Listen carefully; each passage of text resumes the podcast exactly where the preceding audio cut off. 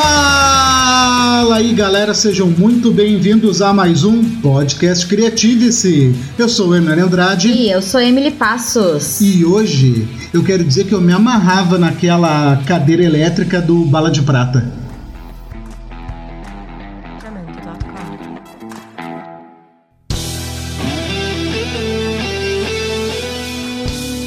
Então, galera, mais um episódio desse podcast aí tão esperado por vocês. E hoje nós vamos falar sobre uma nova visão de mundo, sobre uma outra visão de mundo.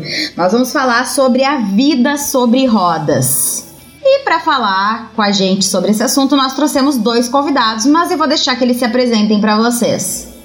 E aí, pessoal, tudo bem? Eu sou o Renato, tenho 33 anos e ando sobre rodas há 33 anos. Boa noite, pessoal. Meu nome é Jaqueline. Eu tenho 32 anos. Atualmente moro em Sapiranga. Sou namorada barra esposa do Renato, como ele diz. Olha aí, barra esposa, hein? Tu viu só que responsa, né, meu?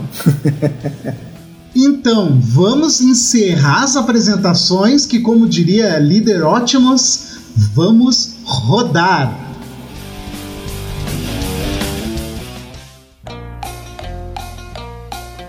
Então, quero começar fazendo uma pergunta já para o Renato. Eu quero que ele explique para nós, Renato, como foi que, que tudo aconteceu. Explique esse universo para quem não faz ideia de como é.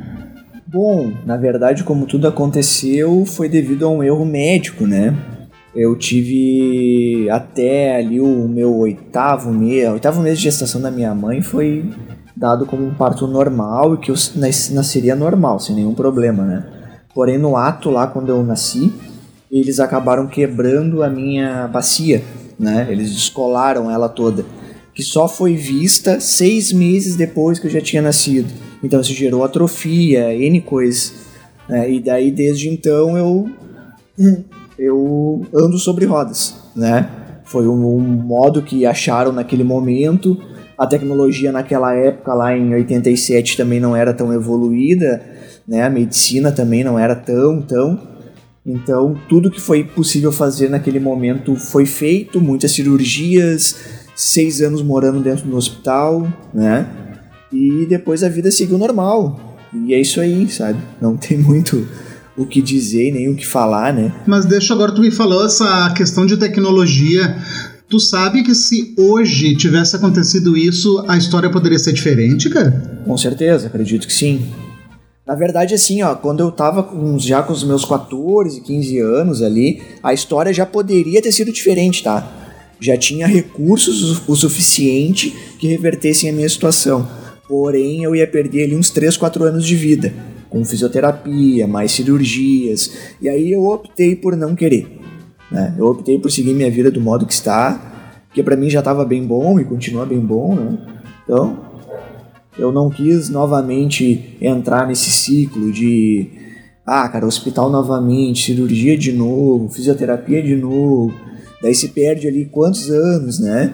Poderia ser que se eu tivesse aceitado eu nem estaria formado, sabe? Fazendo outras coisas da Talvez até correndo o risco de não dar certo, né? Porque uma cirurgia sempre é um risco, Também. né? Também. Ah, nossa, e vai que não desse certo e piorasse minha situação, imagina. Aí ia ser um caos. Né? Então a cadeira de roda faz parte da, de praticamente toda a tua vida. Sim. Uh, como que foi introduzido, tu bem pequenininho, como que tu aprendeu a andar, entre aspas, já na cadeira de roda? Tá, na verdade a minha primeira cadeira de roda foi um skate, tá? então ali até os meus 10. Ah, na verdade, é. Até os meus 10 anos eu andava só de skate. E aí depois dos meus 10 anos. Ia pro que... colégio de skate? Na verdade, eu usava uma cadeira no colégio, mas eu não conseguia andar na cadeira, porque eu só sabia andar de skate, entendeu? Era meio bizarro, assim. Era uma coisa meio bizarra. E aí depois, sim, eu tinha uma cadeira em casa, que daí eu fui testando, fui vendo, e aí eu comecei a andar literalmente nela com os meus 10 anos. Aí eu fui entender esse mundo da cadeira, né? Das quatro rodas ali que eu tinha para fazer. Mas até então o meu mundo era só um skate. E tudo que eu usava até os meus 10 anos na cadeira era o básico do básico, só para mim poder me locomover na escola. Mas agora tu falou em escola, Como é que foram, cara, esses primeiros anos, assim, de, de escola? Imagino que deve ser bem difícil, porque criança é cruel, né, cara? Criança fala e nem se dá conta. Ah, pois é, velho. Eu vou te dizer que eu não achei cruel. Pra mim foi normal, assim, foi tranquilo. A única diferença quando eu mudava de escola era que o cara se torna uma atração, assim, né? Ainda mais pra época, né? Tipo, ah, a pessoa com cadeirante, com cadeira de rodas no colégio, não sei o quê, né? Mas no mais, assim, foi super tranquilo, assim, eu não, não tive problema algum em relação a isso. Sabe? A impressão que dá, né, cara, é que as pessoas, elas têm muito mais cuidado e muito mais problema, né, entre aspas, do que tu mesmo, né? Elas ficam mais cheias ah. de dedos, né? Ah, exato. Eu e a Jaque, a gente estava conversando ontem sobre isso. E é, realmente, né, as pessoas, elas enxergam de uma maneira que, na verdade, não é né? É assim, pobrezinho. Não existe essa realidade, sabe? E as pessoas vão lá e acabam, tipo, criando um monstro que não existe, sabe? É... Chega a ser cômico, né? E na escola tu fez amizade, tu conseguia participar das atividades, existia uma acessibilidade para ti? Tá, a acessibilidade é outro papo, né? E não tem até hoje, né? Mas sim, eu participava igual. Não tem. Não tinha. Eu, e aí a questão é essa: eu não vi empecilhos, entendeu? Essa é a questão. Então, por eu não ver empecilhos e não ver barreiras, eu segui normal. Perfeito, exatamente a forma como tu encarava. Mas eu quero saber onde a Jaque entra nessa história, porque eu acho que ela não estava lá no teu primário. Não, ela não tava. Não, daí ela tem que contar, né? Agora é com ela, daí, né? Uh, a gente se conheceu através de um aplicativo de namoro, o Tinder, famoso Tinder, né? hum. né? Eu morando aqui nessa distância que eu moro, pelo fato de eu conhecer Canoas, né? Eu sou natural de Canoas e tal, eu pensei, ah, vou colocar lá de Canoas, vai que dá certo, né? E deu. o mais inusitado de tudo. Mas como é que foi teu, teu primeiro impacto, Jaque? Na verdade, eu não é que eu não. Eu ainda estava conversando com o Renato sobre isso, não. Eu, eu tinha algumas dúvidas, né? Em relação.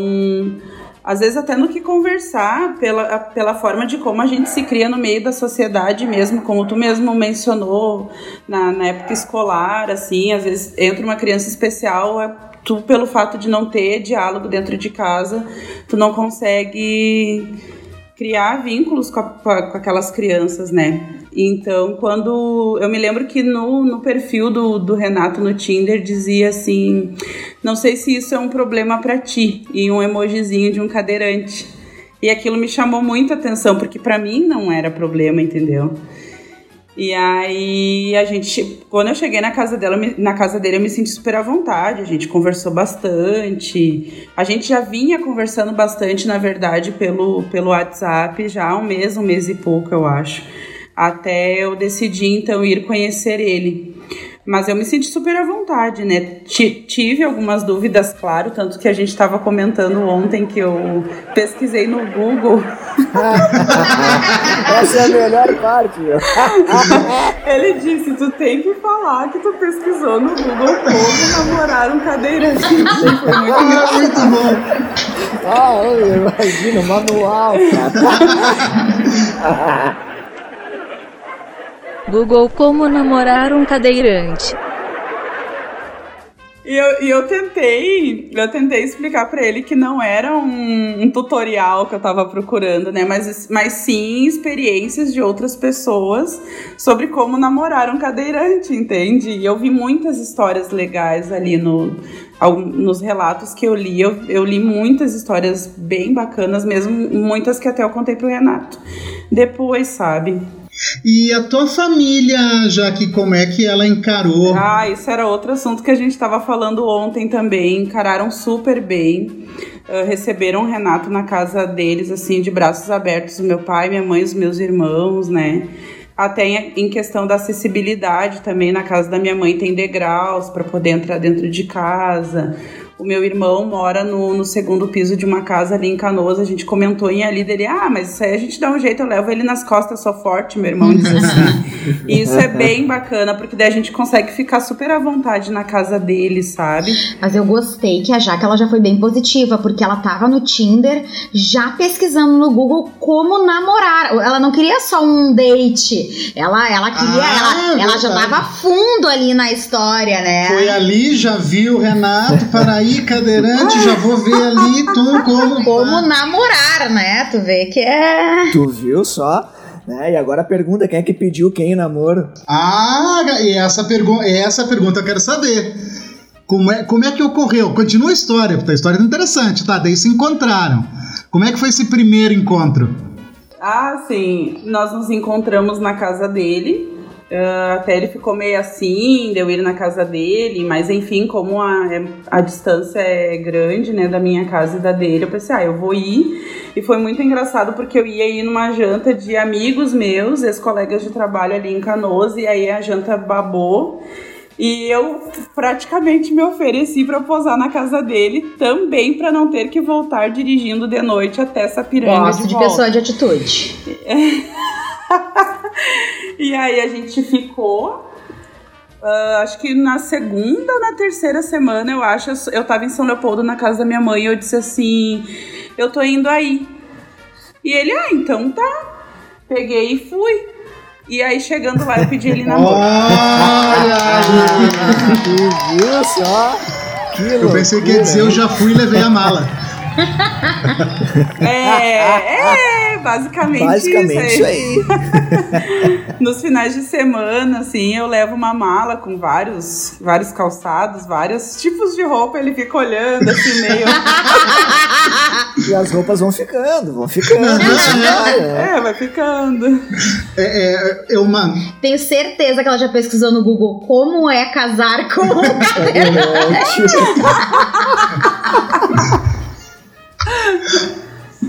Isso aí a gente aprende cada final de semana um pouco Muito mais sobre legal. isso, né? Mas então deixa eu perguntar pra Jaque agora. Já que tu com certeza já namorou outras pessoas, qual que é a diferença em relação à rotina de namorar, uh, de namorar um cadeira? Deixa eu, antes de tudo isso eu quero fazer uma pergunta pro Renato. Renato, nós tivemos, olha só, nós tivemos um podcast que nós entrevistamos uma cega, a Bruna, e foi muito bacana, foi muito ah, divertido. Nossa. E uma das coisas que eu perguntei para ela foi como ela, como ela gostaria de ser chamada. Uma das coisas que ela fala é que é o seguinte, que isso é muito individual. Cada questão, cada pessoa tem um tipo de nome que ela aceita mais, aceita uhum. menos. No teu caso, tu, como é que tu te sente ser chamado de cadeirante ou não precisa ser chamado? Tu é o Renato e deu? Como que tu te enxerga nessa nesse mundo? Ah, velho, pra, Pra mim, tanto faz, na real, velho. Sério. Se me chamar o que não anda, eu tô nem aí aquele que não anda, né? Renato, aquele que não anda. Eu já sei que é eu, tá ligado? Ah, pra mim, tanto faz, meu. então agora sim a pergunta vai ser pra Jaque mesmo. Então, Jaque, quais, quais foram as diferenças, assim, em relação a hobbies? Tu pensava nisso, tipo, como é que eu vou com ele no cinema? Como é que nós vamos ir pra balada? Como que nós vamos num show? Isso passou muito pela tua cabeça? Porque eu acho que o Google não respondeu tudo, né? Não, não respondeu tudo. É aquela coisa de que muita coisa a gente vê na prática e no dia a dia, né? Uh, acho que uma das primeiras vezes que eu fui na casa do Renato, o trilho do portão, o port a rodinha do portão saiu do trilho. Que horror aquilo, né? E foi muito engraçado porque eu tava tentando ajudar ele, só que eu, eu entendi que ele não queria ajuda, sabe? Ele queria que. Uh, queria fazer sozinho, arrumar sozinho o portão. E eu disse para eu olhei para ele, eu disse assim: "Eu já arrumei várias vezes um portão, deixa eu te ajudar". E aí ele olhou para mim e disse: "Ah, é muito mais fácil ficar com alguém que anda". ele disse assim para mim. E algumas em alguns momentos ele ainda fala, sabe? mas uh, essas coisas são questões assim particulares, acredito que dele. Mas que nem o carro, por exemplo, a cadeira de rodas, eu foi muito inusitado também a forma que eu conheci o pai dele, por causa que a gente estava indo no shopping, a gente ainda não namorava. E eu não sabia como guardar a cadeira de rodas dele no meu porta-malas. Porque o meu, meu carro é hatch, então o espaço é bem menor, né? E aí o pai dele veio, me ajudou, me ensinou e tal. E ontem a gente estava comentando que foi uma forma diferente de conhecer o pai do futuro namorado, porque ainda nem era namorado, né? E essas coisas assim, mas agora eu já peguei a prática, já peguei a manha, então não tem muito mistério, sabe? E o Renato é super bem resolvido em relação a isso, ele se vira super bem sozinho. E uma coisa que eu acredito que possa vir a ter te chamado a atenção é coisas que tu realmente nunca tinha te dado conta. Por exemplo, a cidade não é feita para uma pessoa cadeirante. Tu já tinha parado para pensar isso? Já tinha te dado conta? Já tinha tido contato com alguém que passa por essa, essa dificuldade da acessibilidade ou só agora vivendo na prática? Não, foi só agora vivendo na prática mesmo. E a realidade do Renato hoje é a minha realidade, né? Porque às vezes a gente passa e olha, a gente conversa muito sobre isso também, sobre essa questão de acessibilidade, assim que. Oi?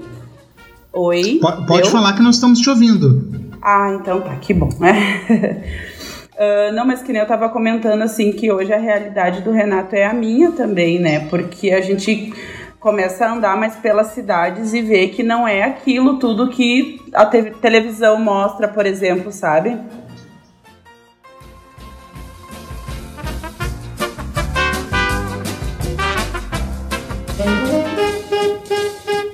Deixa eu perguntar uma coisa, ô Renato.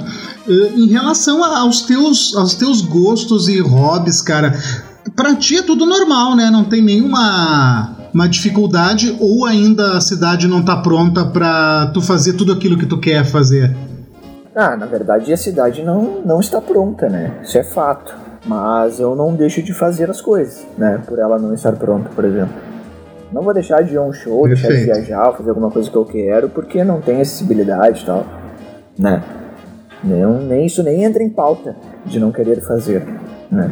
Mas então, conta pra nós o que que tu gosta de fazer. Ah, cara, eu gosto de viajar, gosto de show, né? Eu gosto de churrasco com os amigos, gosto de sair na noite. Coisas normais, sim. Adoro cinema, né? Nada, nada que fuja muito, assim, mas, sei lá, eu quero muito, por exemplo, uma coisa que eu gostaria muito de fazer que eu não consegui ainda é mergulhar. Não consegui ainda fazer mergulho. Até estava comentando com a Jaque isso e a gente vai ter que fazer uma hora. Ah, que bacana. Ela já me convidou pra ir no rafting, que é um negócio que eu nunca fiz também. Vamos, vamos fazer. Vamos fazer. E, e tu encara as coisas de uma forma muito leve, muito tranquila. Nada te impede porque tu tá disposto. Mas tu já passou algum perrengue de, por exemplo, chegar num local e, por exemplo, não conseguir acessar ou sem pedido? Alguma coisa já aconteceu no sentido de perrengue? Eu não digo assim de ser impedido, né? Porque daí não, não, não tem um impedimento, mas de já passar por perrengues, assim, muitos, né? Em vários shows que eu já fui, já tive vários problemas em relação a isso. De chegar lá no local e não ter um local adaptado, ou não ter uma acessibilidade decente para te entrar, para te locomover, para te assistir o evento. Já tive vários, assim, inúmeros, né? Mas mesmo assim, a gente segue indo, né?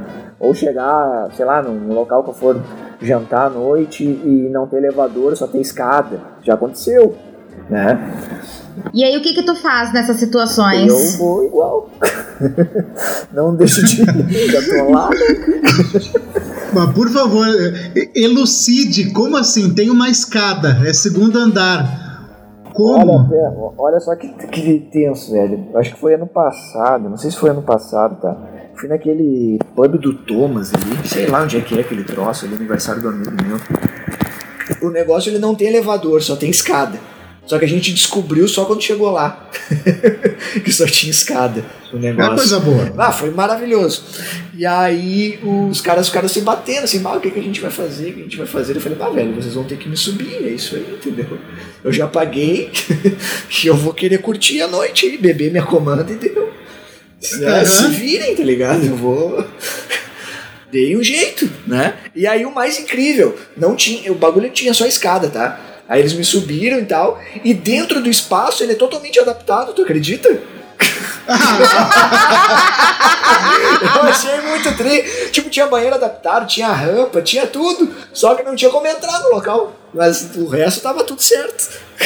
Não, eu conheço o Renato há um tempo, né? E eu fico imaginando ele nessa cena, os, enfim, garçons, seguranças, o pessoal lá da casa noturna dizendo: Ah, o senhor não se importa, não se constrange se nós lhe levar. Eu imagino o Renato olhando e dizendo assim: ó, olha, na verdade, na verdade, seria um grande favor se tu pegar. Exato, seria uma mar É. maravilhoso. Vocês já fizeram isso pra ontem.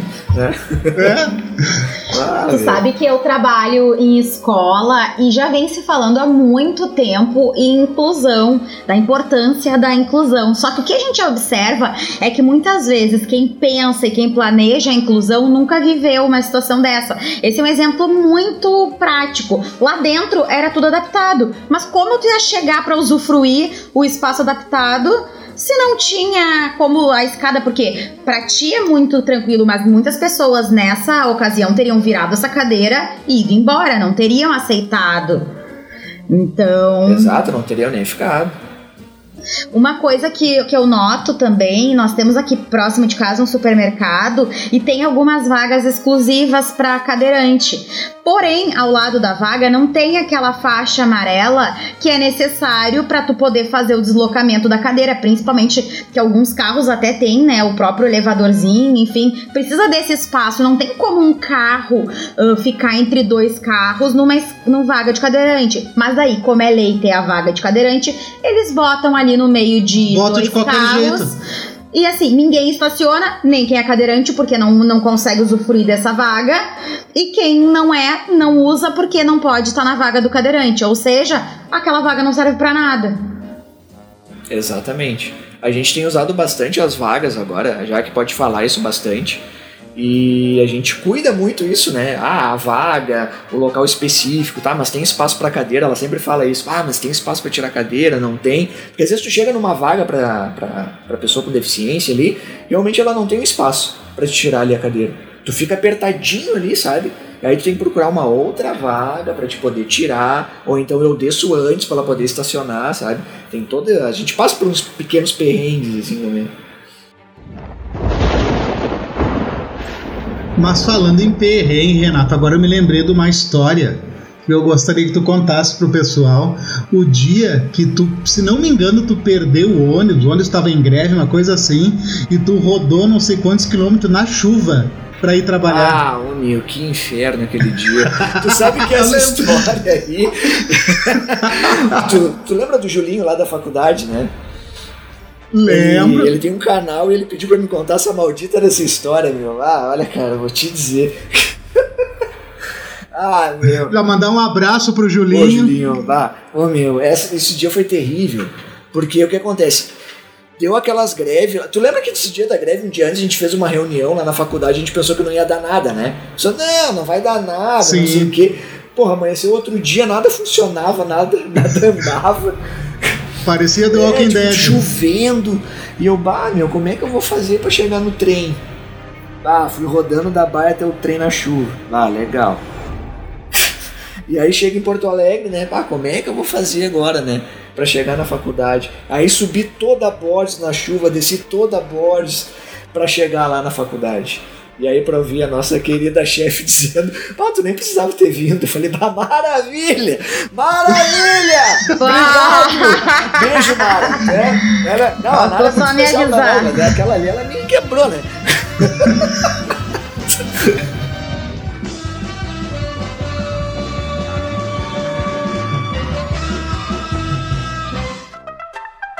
É, é isso que eu, que eu penso, sabe? O que é óbvio para uns não é óbvio para outros. Para ela, ela deve pensar, é óbvio que o Renato não vai vir, ele não tem como se locomover. Só que pro Renato era óbvio que tinha que trabalhar, Claro. porque ele não é diferente dos outros funcionários que vão dar o seu jeito para chegar.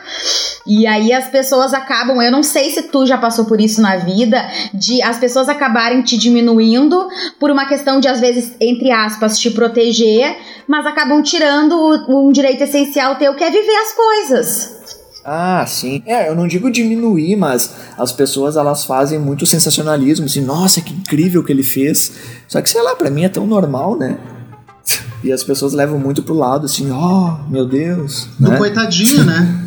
É, nossa, olha só que incrível, mas é algo normal do dia a dia, entendeu? Bom, nós já falamos aqui alguns perrengues, mas eu quero que, por tua conta, qual é, cara, a história, assim, se alguém te pergunta, bah, Renato, tu já passou por muita história, qual que é a mais engraçada, assim, aquela que tu não acredita que aconteceu? Ah, mais engraçada. Ah, velho, eu acredito que o deslocamento de, de transporte público e táxi e Uber se torna muito engraçado, né? Porque já aconteceu de, sei lá, eu chamar um táxi e o cara perguntar se a cadeira ia junto, saca? Eu dizer, não, amigão, eu vou voando. Né? eu vou chegar lá, vou descer. Não, tu vai me levar no colo. E vou voando, tá ligado? Tipo, como assim a cadeira não vai junto, amigão? Ah, que que é, sabe? Não, não, é, tem, tem, tem, tem essas aí já. Ou sei lá, eu tô num, num show, no Opinião, no Pepsi Stage lá, e eu quero ir pro mezanino. Aí os caras perguntam, ah, a cadeira tem que subir também, né? Eu falei, não, só eu. Sobe só eu. A cadeira. Por favor. A cadeira não pagou. Não, a cadeira não pagou. Me sobe só eu, deixa a cadeira. Né? Tipo, é. Chega a ser. Mas enfim, o cara leva de boa, né? Mas isso. Isso acho que é um pouco do despreparo das pessoas, né? Que as pessoas têm esse tabu de justamente de diminuir. E eu, eu acho até que não é uma coisa por mal, né? É um despreparo. É um despreparo, né? A sociedade às vezes leva muito.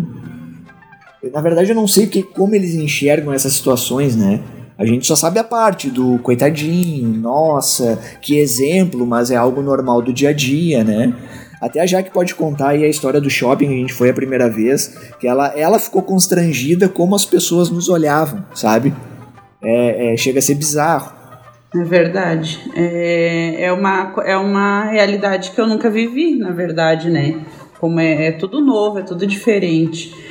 E acho que, as, é que a gente comentou ontem isso também, porque parece que não é normal. Um cadeirante não pode namorar uma pessoa que anda, sei lá o que, que é que pensam, sabe?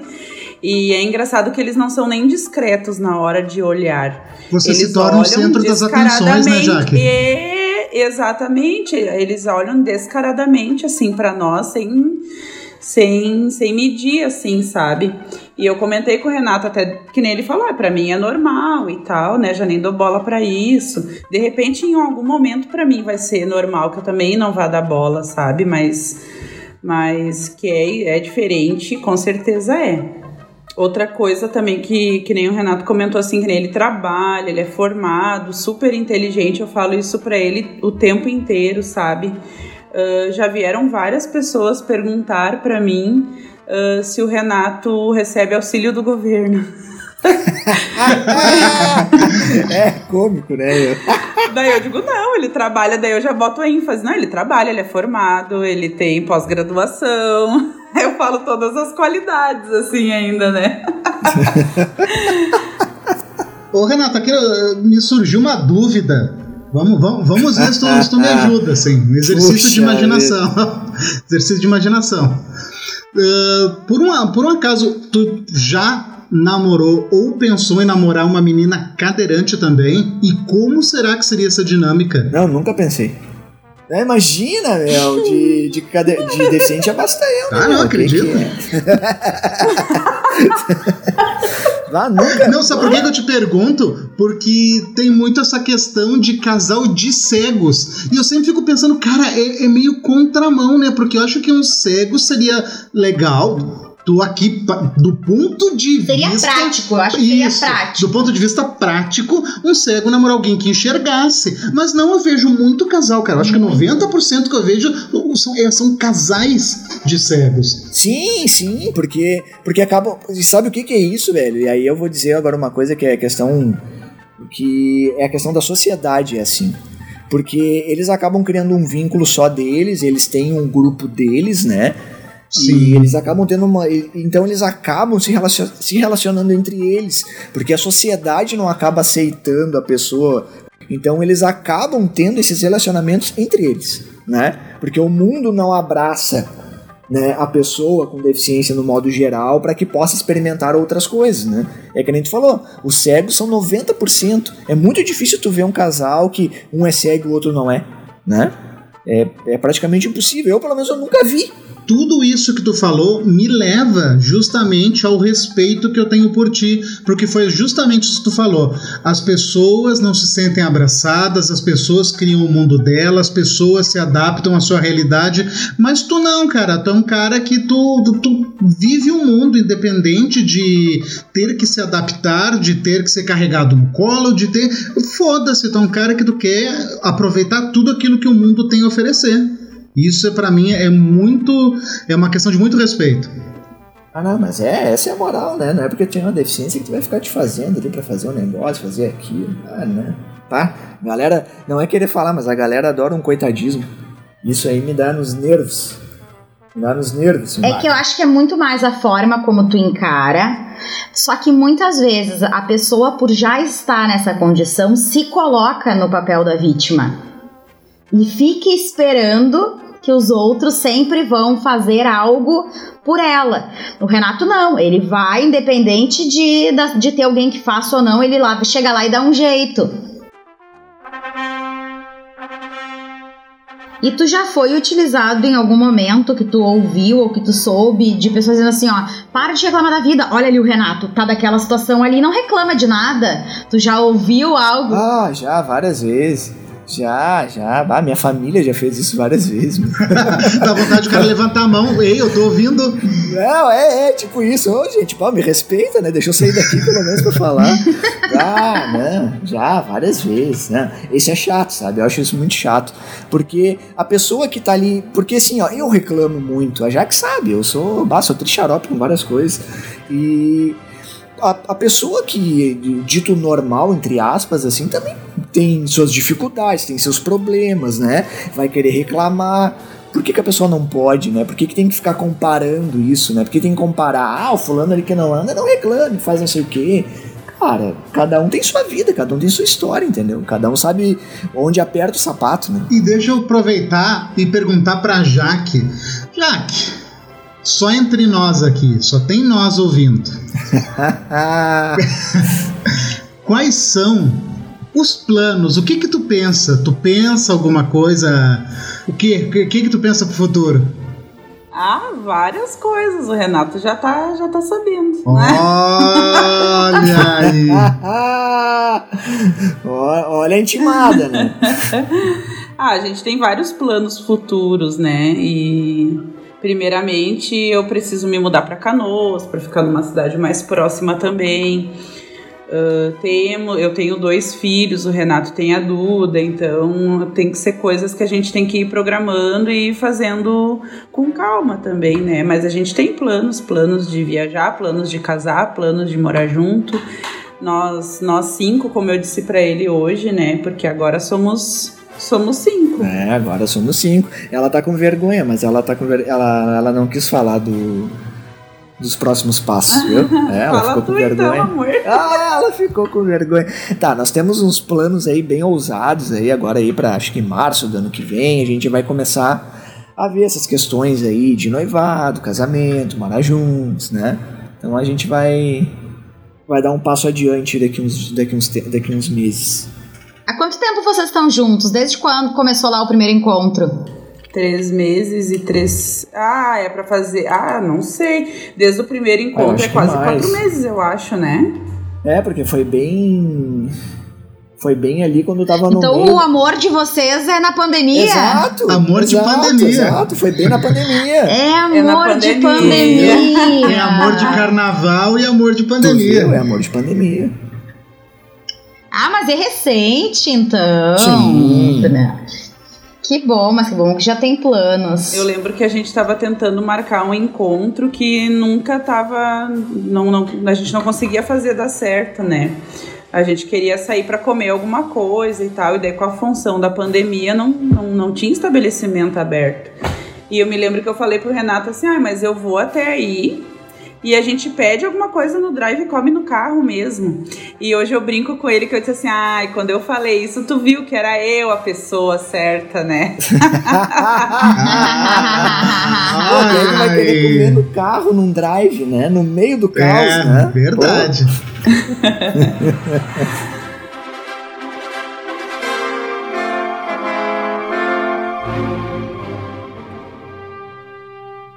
Mas agora eu quero tocar num assunto específico.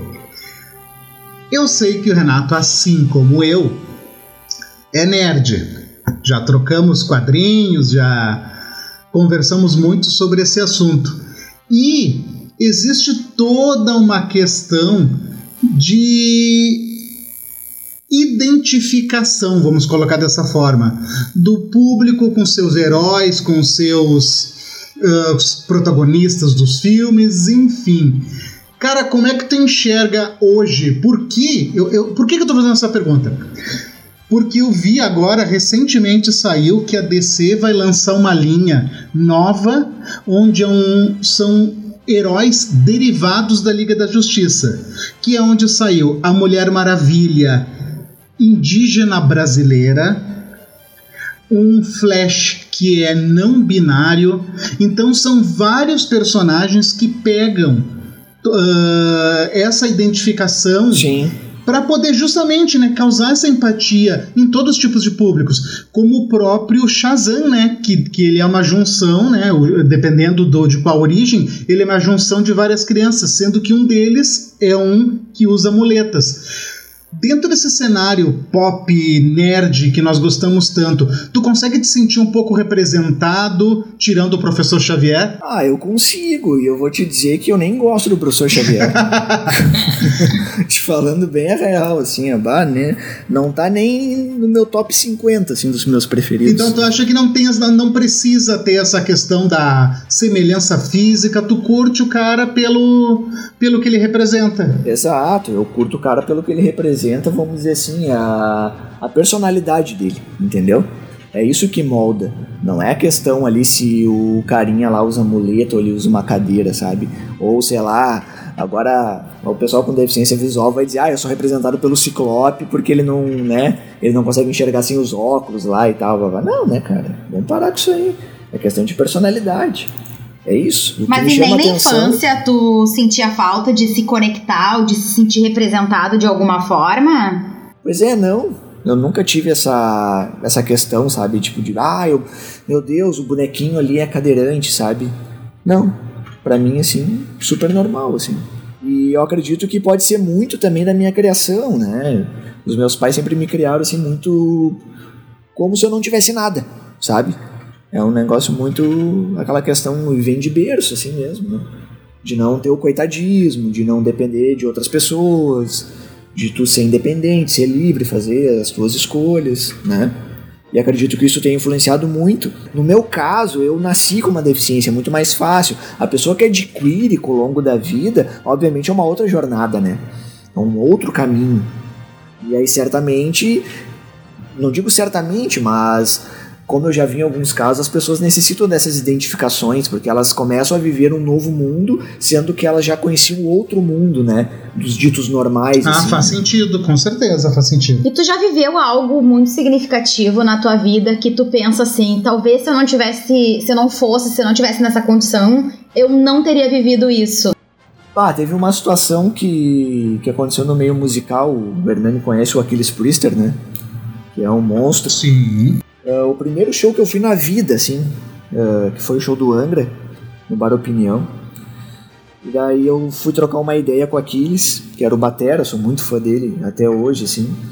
E aí quando ele parou, assim, para conversar comigo, assim, ele falou assim, cara, eu já toco aí, sei lá, 30 anos aí no mundo todo, e é a primeira vez que eu vejo um cadeirante num show de metal. Nossa! Imagina! Isso era o quê? 2005, 2004, sabe? Imagina, velho. Agora tu pega Tu pega a carreira do cara, sabe? Toca desde os anos 80, imagina. É, é algo significativo, sabe? É algo assim forte.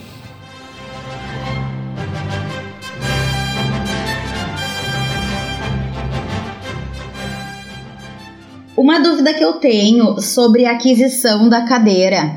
Uh, tu nasceu com essa, com essa condição, enfim, os teus pais tiveram que provavelmente uh, comprar essa cadeira que nem ali perguntaram, né, pra Jaque se tu ganha algum auxílio do, do governo, enfim. Existe algum programa que dê para quem não tem condições? Uh, existem níveis de cadeira melhor? Tem cadeira com motor que tu possa, é, é regularizado? Explica um pouco pro pessoal que não entende muito desse, inclusive eu.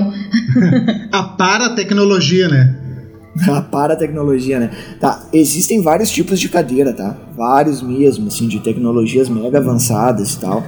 Existe também programas sociais que doam cadeiras para as pessoas. Porém, como é um, são planos governamentais, dependendo assim demora meses para te receber uma cadeira, sabe? E às vezes são pessoas assim que necessitam para ontem de uma cadeira de rodas e ficam seis meses esperando uma cadeira. E é uma Nossa. cadeira, tipo, bem mais ou menos, por exemplo. Sabe? Infelizmente, parece que ser deficiente no Brasil é moda, porque é, é caríssimo tu ter uma cadeira boa, sabe? É caríssimo, sim. É um absurdo. Essa última cadeira que eu comprei, eu paguei 2.500 Pá. né? E ela, assim, ela é boa, assim, é de mediana pra boa, assim. Eu tinha comprado uma outra anterior a essa, que daí, que deu em torno de, do que? 3 mil reais. E a cadeira, e eu não, e eu não, e eu não me adaptei à cadeira, né? Até a, a gente já tava namorando, eu e a Jaque, e a gente levou a cadeira lá pra casa dela, lá em Sapiranga e tal. E ela se ligou, assim, que eu não conseguia me locomover direito. E a indignação dela era: pô, a cadeira custa 3 mil reais, pô. e não é nem confortável, como assim, né? Mas são vários níveis, né? Porque o que acontece? Como existe muita deficiência adquirida por acidente, enfim, né? N coisas, as cadeiras elas são moldadas em cima das deficiências adquiridas elas não são moldadas para as pessoas que nascem com deficiência. Tem mais esse problema ainda. Então, para mim encontrar uma cadeira que seja confortável, do meu tamanho, que, que me traga uma mo- mobilidade boa, é bem complicado, é bem difícil. Aí eu tenho que experimentar vários modelos. E qual é o tempo de vida de uma cadeira? O, o- o pneu fura? Isso é uma realidade? Sim, sim, é uma baita realidade, sim, né? As cadeiras ali de até 3 mil, 3.500 reais, elas são com pneus com câmera, tá? Então eles furam, gastam, né? Tem cadeiras mais sofisticadas, que daí são 5, 6, 7 mil, que daí são outras tecnologias no pneu. Mas nada de motor ainda. Nada de motor ainda, não cheguei no motor ainda. né? Nossa, velho. E aí, as- a questão do plano governamental, que tem dessa questão de doação de cadeira, eles dão uma cadeira muito inferior a essas, que são de 2.500, de 3 mil reais. Né? Que acaba dificultando para muita gente, porque eles são cadeiras mais pesadas, é um layout bem ruim, tu não pode escolher tamanho, sabe? É uma questão que eu acho vergonhoso. Né? Muito vergonhoso. Aí, quando nós chegamos a questões de pessoas que têm assim uma extrema dificuldade de mobilidade e necessitam de cadeiras que sejam motorizadas, elas custam de 13, 14, 15, 20 mil reais. Nossa, tu fala em 20 mil reais, eu lembro da Silver Bullet, que foi o que eu usei na entrada do podcast. A cadeira do Marte, protagonista Sim. do Bala de Prata. Que era uma cadeira de. Exato. Era um triciclo, né, Renato? Com um motor de. Isso. Era motor de carro que o cara tinha colocado, não vou lembrar exatamente agora. Que ela chegava a 60 km por hora. Aí que tá, é- essa cadeira ela existe, tá? E ela é caríssima. Sério? Ela é caríssima, ela é caríssima. É um absurdo. É, é, por exemplo, é preço de um carro zero, sabe? Não faz sentido, né? Quando tu escolhe fazer um investimento de 30 mil reais num carro, tu não precisa dele. Tu escolheu ter ele. Mas a pessoa que depende de uma cadeira de roda, ela não escolheu estar naquela situação. Ou ela nasceu assim, ou ela sofreu um acidente, enfim, ela. E ela precisa daquilo. Então, assim, ó, é, quando a gente pensa nesses valores, que eu não- realmente não tinha ideia, é algo assim muito chocante e, e- e realmente muito triste, porque é como o Renato disse, as pessoas que realmente não têm condições, a, a qualidade de vida vai diminuir muito, porque é uma cadeira pesada, porque não tem a mobilidade, não é do teu tamanho, e isso realmente vai fazendo com que se mexa menos, faça menos coisas, fique mais isolado. Então, realmente é algo bem, bem triste. É muito precário se tratando de Brasil, né? Sim. Sim. E falando nisso, Renato, uma coisa que eu ia te perguntar é o seguinte.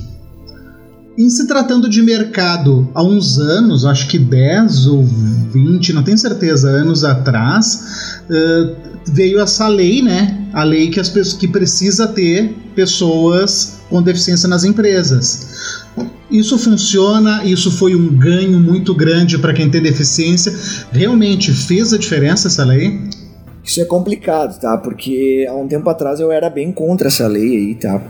E aí eu tenho os meus motivos aí.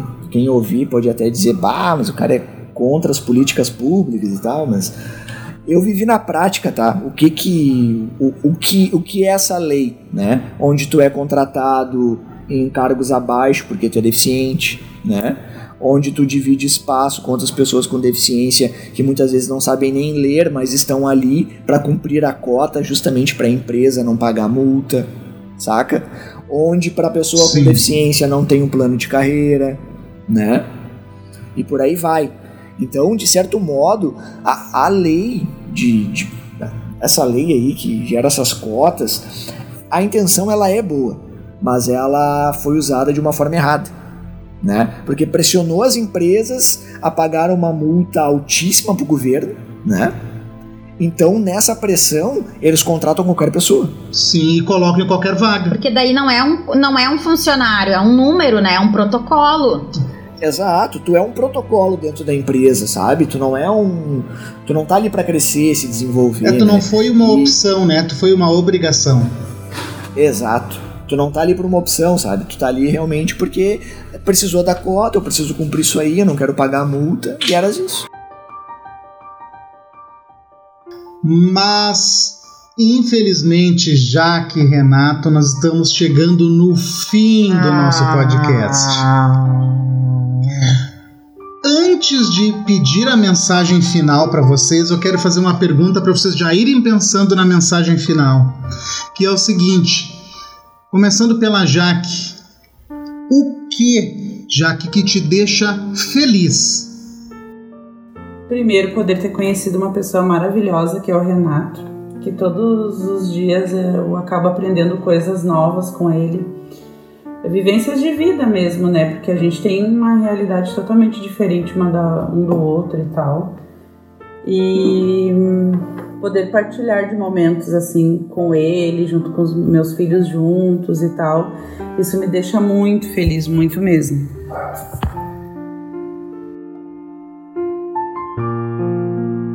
Ah, o que me deixa feliz é quando eu não vejo injustiça.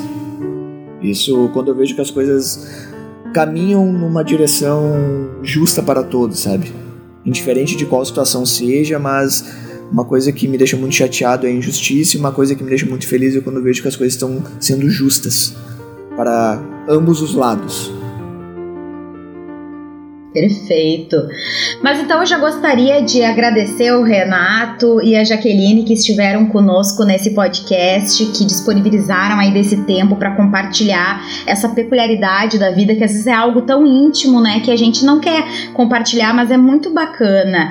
E para encerrar, a gente tem o costume aqui no Projeto Criativo se pedir que vocês deixem uma mensagem. Pode ser assim o coração falando, pode ser algo relacionado a esse tema, ou então algo que vocês queiram dizer porque o podcast é algo que fica eternizado. Nós estamos gravando agora em novembro de 2020, mas pode ser que a pessoa esteja ouvindo num futuro. Então, que vocês possam aí falar com os nossos ouvintes. Espero que num futuro não muito distante exista hum, tudo que a gente falou, acessibilidade, igualdade de, de profissão, de salário, de, de cargos em empresas, que a gente não tenha que ter que estar tá debatendo novamente sobre esse assunto, que a gente possa em um futuro uh, ver o quanto tudo isso evoluiu, sabe? Uh, até mesmo também assim de pais falarem com seus filhos sobre esses assuntos. Eu hoje eu tenho uma uma comadre que ela faz faculdade de pedagogia e vai se especializar em educação especial. E isso é muito legal, sabe? A gente conversa muito sobre isso por causa que a gente vê que ainda falta muita coisa, sabe? No meio de nós, assim, às vezes está escondido, a gente não, não enxerga. Bom, agora a minha mensagem final Ô Hernani, eu posso contar uma, uma última história antes da mensagem final? Claro. Que eu lembrei agora, tu falou aí sobre inclusão, né, mercado de trabalho e tal. Eu vou contar a história que eu... a segunda empresa que eu trabalhei na vida, tá? a empresa contratou vários deficientes, tá? E esses deficientes, no caso, é, esses deficientes, bah, ficou meio chato isso que eu falei, né? Enfim, né? As pessoas... as, as pessoas ali contratadas, né, com deficiência, nós ficávamos numa sala separada de todo mundo, tá? Onde nós digitávamos relatórios o dia todo, né? E eu, intrigado com aquilo, eu fui fiz amizade com um técnico lá de manutenção que emitia alguns relatórios. Eu perguntei para ele qual era o destino daqueles relatórios ali, né? E ele falou para mim assim na, bah, na broderagem, na amizade, falou: "Bah, cara, aquilo ali quando vocês terminam de digitar, eles já são excluídos e isso aqui que tu me entrega vai pro lixo. Era um trabalho Nossa, que não existia. o, o, Renato foi um deficiente laranja. Ah, pegou pesado, né? É, exato, cara. A gente era uns laranja lá dentro, era muito louco. E aí tu ficava no, tu ficava no aquário, sabe? E aí passavam os diretores da empresa, ah, aqui são os nossos deficientes. aí eu peguei. Era um bagulho assim. Aí eu, eu comecei a aliciar a galera, tipo, a hora que eles passavam, vamos começar a fazer umas caretas, né? Vamos começar a aloprar. Ah, vamos começar a avacalhar o negócio, sabe? Tipo, ah, meu, bah, ridículo, né, cara? Pelo amor de Deus, né? E tinha assim, ó, tinha, na boa, eram uns 10 deficientes, eu vou te falar bem a verdade. Desses 10, 5 não sabiam ler ficava apertando qualquer tecla. É, tipo, sei lá, ficava apertando o enter ali, sei lá o que o cara fazia, tá ligado? ah, mano, bizarro, bizarro, assim, ó, o cara passa por cada uma que é fogo. Mas em relação à mensagem final aí, que sei lá, galera, não vamos chorar, né? Vamos fazer o diferente.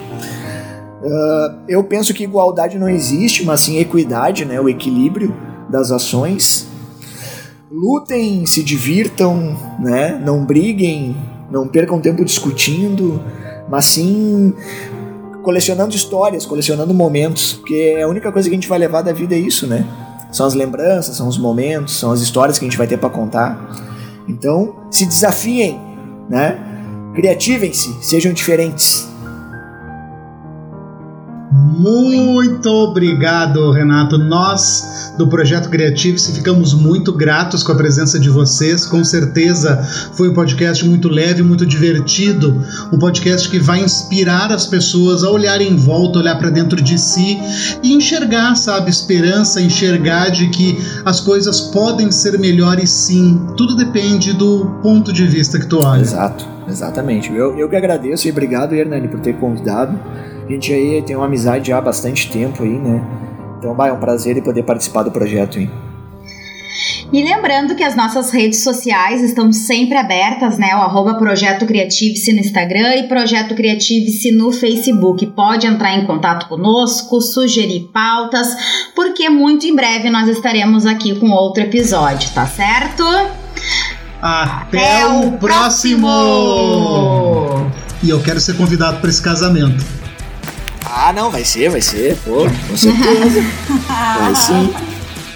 Em breve. Ah.